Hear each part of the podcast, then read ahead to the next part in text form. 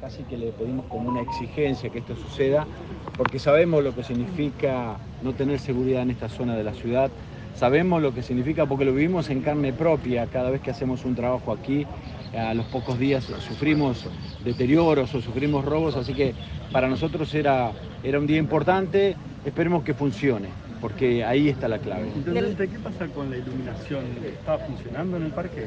La iluminación estaba 100%, hoy tenemos un 30% de iluminación que no está funcionando por tercera vez robo de cables, tercera vez vandalismo. Por eso lo vamos a volver a arreglar y esperemos que con la llegada de la policía aquí no vuelva a suceder. Sabemos que la seguridad no es eh, competencia de la municipalidad, sin embargo los vecinos reclaman en los barrios en general eh, desmalezado, corte de ramas, eh, ¿Qué se le dice a, todos los barrios en los que están reclamando esto? Yo, yo quisiera saber puntualmente qué barrios, porque estamos trabajando en muchos lugares. Eh, si conoces bien el barrio, me decís el lugar, nosotros vamos a trabajar, estamos trabajando en ello, sabemos la responsabilidad que tenemos sobre eso, hemos trabajado muchísimo, estamos urbanizando barrios y el Estado municipal está donde nunca estuvo, estamos haciendo donde nadie hizo, así que si hay algún lugar que no hemos podido llegar, me gustaría que lo conozcamos, que lo sepamos para poder llegar lo antes posible. recién hace minutos el ministro Brilloni indicó que no está programado que lleguen fuerzas federales a la ciudad de Santa Fe. ¿Qué opinión tiene al respecto? Lo que habría que hacer con las fuerzas federales es que cumplan alguna función. Hoy hay fuerzas federales y no están cumpliendo ninguna función porque no está funcionando esa coordinación. Lo que estamos pidiendo que las fuerzas federales estén en los lugares donde se la necesitan. Hoy quizás estén en lugares donde no la necesitamos tanto como por ejemplo haciendo control de documentación en la costanera. En la gestión anterior eh, la municipalidad le cedía los móviles justamente a la gendarmería. ¿Esto se lo han pedido a ustedes? No lo, hemos, no lo han pedido, nosotros estamos abiertos a colaborar, a colaborar con cualquier fuerza de seguridad, sea, sea nacional o provincial, ustedes lo saben, no hemos recibido ningún pedido todavía.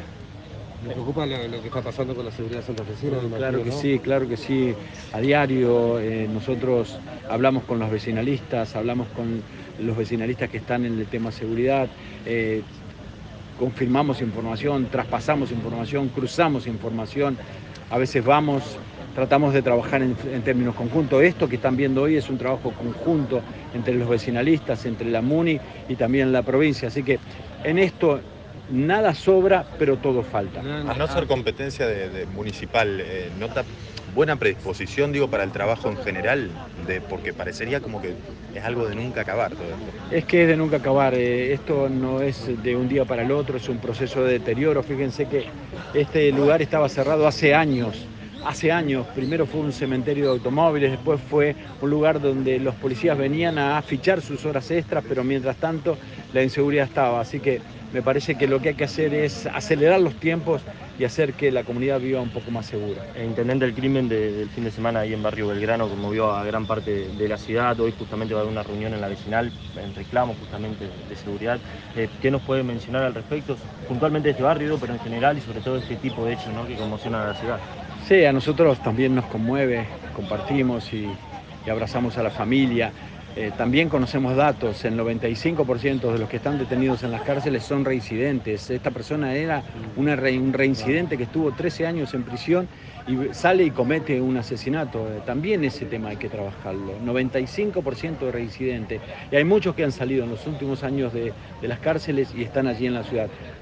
esto es más complejo de lo que parece es mucho más complejo, porque cada vez que aparece un hecho o un acto, tenemos que sumarle una acción más. Ahora tenemos que poner la mirada en el servicio penitenciario y la reincidencia, pero también tenemos que poner mirada en lo social, en, el alumbrado, en el corte de malezas, en, las relaciones públicas. Digo, esto es muy complejo y nadie, pero nadie puede decir que no es competencia de nadie.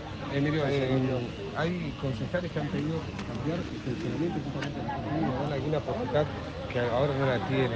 Esto se lo han planteado ustedes. ¿Saben si la GCI, no digo transformarse en una policía local, pero sí que tener algunas, eh, justamente, algunas actitudes o algunas posibilidades de poder hacerlo? Hay una ordenanza que regula la GCI, que tiene sus límites, sus obligaciones, sus competencias. Y hay una constitución que delimita quién tiene la posesión de armas, la competencia de policía también. Habría que cambiar la normativa, habría que hacer una discusión mucho más amplia. No se puede transformar un grupo de seguridad institucional en policía de un día para el otro. Eh, si hay que discutir sobre eso, lo discutiremos, todo es en base a que estemos más seguros. Si hay que discutir eso, lo vamos a hacer, pero la discusión es mucho más amplia que un proyecto de comunicación al, al Consejo Deliberante.